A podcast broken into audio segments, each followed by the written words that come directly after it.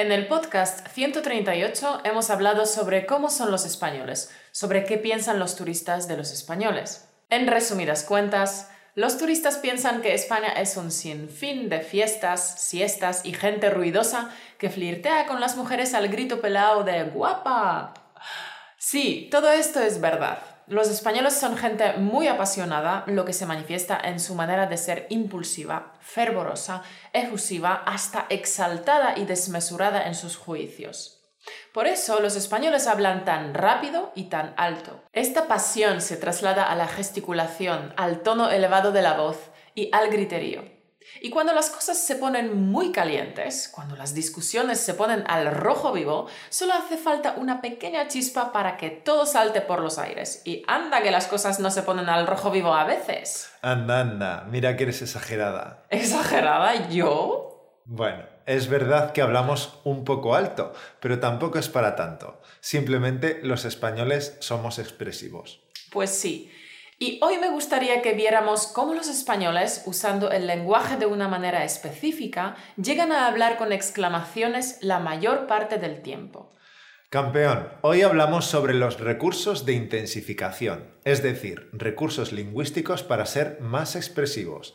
Esperamos que al terminar este vídeo seas más consciente de cuándo y cómo usar las estrategias de intensificación. Tesoro, si quieres sonar más como un nativo, tendrás que ir incorporando dichas estrategias poco a poco en tu lenguaje. Y aunque utilizarlas de manera apropiada en la comunicación natural no es nada fácil, es fundamental que comprendas el valor de estas estrategias comunicativas para que puedas interpretar correctamente las intenciones de los hablantes nativos. Correcto. Y aunque en el vídeo de hoy vamos a explicar las estrategias propias del nivel C1, si tu nivel es algo más bajo, es bueno que empieces a fijarte desde ahora mismo en estas estrategias comunicativas para mejorar mucho tu comprensión auditiva. Recuerda, campeón, que comprender el idioma no es solamente comprender todas y cada una de las palabras que escuchas. Si quieres comprender el español hablado, debes interpretar correctamente la intención del nativo que habla. Y de eso va el vídeo de hoy. Si eres nuestro Patreon, hemos preparado unos ejercicios adicionales para que puedas consolidar el nuevo aprendizaje. Los ejercicios ya están subidos a nuestra plataforma Patreon, así que aprovecha y practica. Venga, basta ya de tanta cháchara, las cosas no caen del cielo, así que al lío. Empecemos por algunas estructuras que ya hemos visto en los podcasts anteriores. No sé muy bien en cuáles las hemos mencionado exactamente, aunque uno de ellos es, con toda seguridad, el podcast 096, en el cual explicamos la expresión vaya tela. Y la primera estructura expresiva de la que vamos a hablar contiene justamente la palabra vaya. ¿Qué? Vaya, menudo, menuda, nombre que, verbo, sujeto. Vaya, dicho así, esto parece alguna complicadísima ecuación matemática. Tranquilo, no es nada complicado. Los ejemplos te ayudarán a comprenderlo. Menudo coche que se ha comprado Paco. Vaya casa que se ha comprado Chema. Vaya vestido que tiene Andrea. Vaya sombrero que se compró Lorena. Menuda historia que contó Raquel. Menudo enfado que se pilló Alberto. Ahora bien, ¿Qué tienen de especial estas frases? Pues que son más expresivas, que muestran la intensidad de nuestra opinión. Decir, menudo coche que se ha comprado Paco, tiene mucha más fuerza que... Paco se ha comprado un coche muy bonito.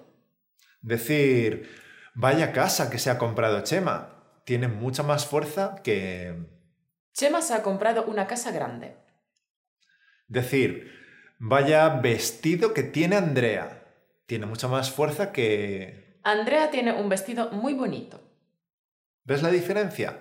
Campeón, si quieres sonar más como un nativo, debes usar más estructuras expresivas que intensifiquen tu mensaje. Olvídate de las frases lacónicas, sosas y aburridas. Recuerda que los españoles somos muy salaos y este rasgo está muy presente en el idioma español. En este tipo de frases, la entonación es muy importante. Tienes que fijarte bien en la entonación de los nativos e imitarla lo mejor que puedas. Vamos con la segunda estructura. Que, vaya, adjetivo, que, verbo, sujeto. Por ejemplo, ¡qué elegante estás! Qué fea que está Estefanía. Qué guapa que está Estefanía. Una versión más moderada de estas frases es, estás muy elegante hoy. Estefanía está un poco fea. Estefanía está muy guapa.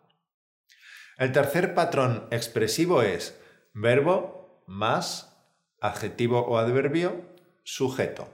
Puntos suspensivos. ¿Es más travieso este niño? ¿Está más asustado este gatito? ¿Es más divertida esta película? ¿Es más ruidoso este perro? No para de ladrar. Esta estructura es, en realidad, una comparación. Por ejemplo, este niño es más travieso que un demonio. Pero muchas veces se omite la comparación y se la sustituye con la entonación de puntos suspensivos. Este niño es más travieso Bien, sigamos. El siguiente patrón expresivo es cómo, cuánto, verbo, sujeto. ¿Cómo corre esta moto? ¿Cómo ronca el condenado de tu vecino? ¿Cuánto come tu gato? ¿Cuánto ruido hacen los obreros? Esta fórmula expresiva es muy corta, así que creo que te debería resultar fácil incorporarla en tu próxima conversación en español. Pruébalo y luego escríbenos cómo te ha ido. La siguiente estructura se utiliza para introducir ironía y para indicar justo lo contrario de lo que se dice. Verbo de un, adjetivo o adverbio, puntos suspensivos. Mira, observa estos ejemplos. Está de un simpático tu hermano, está de un simpático, significa justo lo contrario, que no estaba nada simpático, sino todo lo contrario. Pero esta estructura también se puede usar sin ironía, solamente para destacar una característica o un comportamiento inusual. Por ejemplo, está de un raro mi vecino que flipas. Kike está de un nervioso últimamente. Sonia está de un antipático. Vamos con la siguiente. El, la, los, las, nombre, que, verbo, sujeto. La casa que se ha comprado Edu. ¿El dinero que se gasta mi hermana en tonterías? Los nervios que me entran antes de los exámenes. Sé que estas frases te resultan raras, pero no es más que una forma de enfatizar. Se usan mucho en España. La siguiente fórmula expresiva es lo, adjetivo, que, verbo, sujeto. Lo guapo que se ha puesto este niño. Lo gruñón que es mi abuelo lo agresivo que es este perro. Estas expresiones se parecen mucho a las anteriores, pero enfatizamos un adjetivo en vez de un nombre. La siguiente fórmula es un poco más larga y tiene tres versiones. Además, la oirás todo el rato si estás en España. Con lo, adjetivo, que, verbo y frase. Con la cantidad de nombre, que, verbo y frase con el, la, los, las, nombre, qué, verbo y frase. Bueno, campeón, no pongas esa cara, que ya te veo que estás diciendo, oh Dios mío, pero qué complicado es todo esto. Pero con unos cuantos ejemplos, luego todo resulta súper fácil. Mira, fíjate en estos ejemplos. Con lo rica que es esta paella y tú no la quieres comer. Con lo aburrida que es esa peli y tú la has visto tres veces con la cantidad de ejercicio que hace y sigue sin adelgazar, con la cantidad de gente que hay en la cola y tú quieres entrar en esta discoteca, con el frío que hace fuera y tú quieres dar una vuelta, con los exámenes que nos quedan por corregir y tú quieres hacer un descanso. La siguiente estructura también se oye mucho en España. Es una estructura que sirve para exagerar una cualidad. Anda que no, verbo nombre o adjetivo, sujeto, ni nada. Anda que no dice tonterías el presidente ni nada. En esta frase indicamos lo contrario, es decir, que el presidente dice muchas tonterías. Otro ejemplo. Esta mañana mi hijo se ha puesto a gritar como un poseso. Anda que no es escandaloso ni nada. Más ejemplos. Anda que no te gusta llevarme la contraria ni nada. Anda que no te gusta quejarte.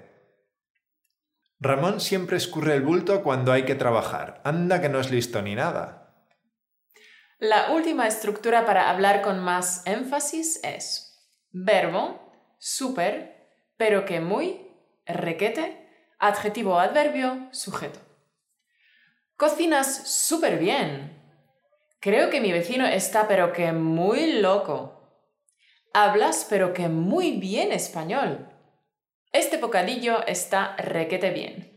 Y bueno, esto de requete ya no se usa mucho porque es muy ñoño. Pero claro, sí que se usa hablando con los niños pequeños.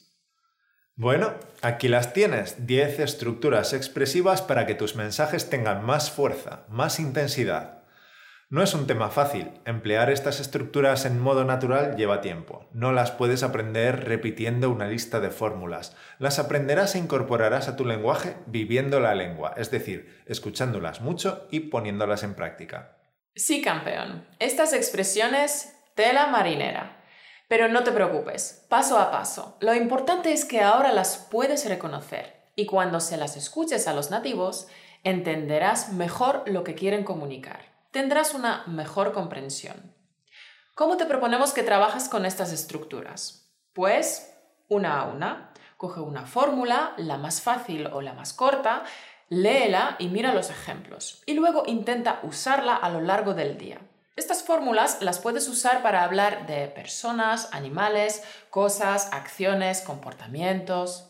Las posibilidades son infinitas. Sí, con un poco de práctica las podrás incorporar a tu español. Y recuerda que la entonación es importante, así que vuelve a ver este vídeo podcast varias veces, pausa el vídeo e imita nuestra entonación. Y si eres nuestro Patreon, aprovecha y practica con el ejercicio que hemos preparado para ti. Y nada más, gracias por escucharnos y por hacer de español automático parte de tu ritual semanal de tu aprendizaje de español. Espero que hayas aprendido mucho hoy y que uses estas nuevas estructuras expresivas. Recuerda que puedes consultar la transcripción completa de este podcast en nuestra página web en españolautomático.com. Si estás contento con el vídeo que te hemos preparado, danos un like, me gusta en YouTube y suscríbete a nuestro canal para no perderte nuevos vídeos. Muchas gracias y nos vemos la semana que viene. Chao. Que tengas buena semana. Chao.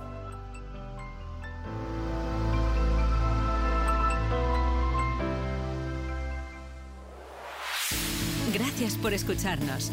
Únete a la conversación en españolautomático.com o busca español automático en iTunes.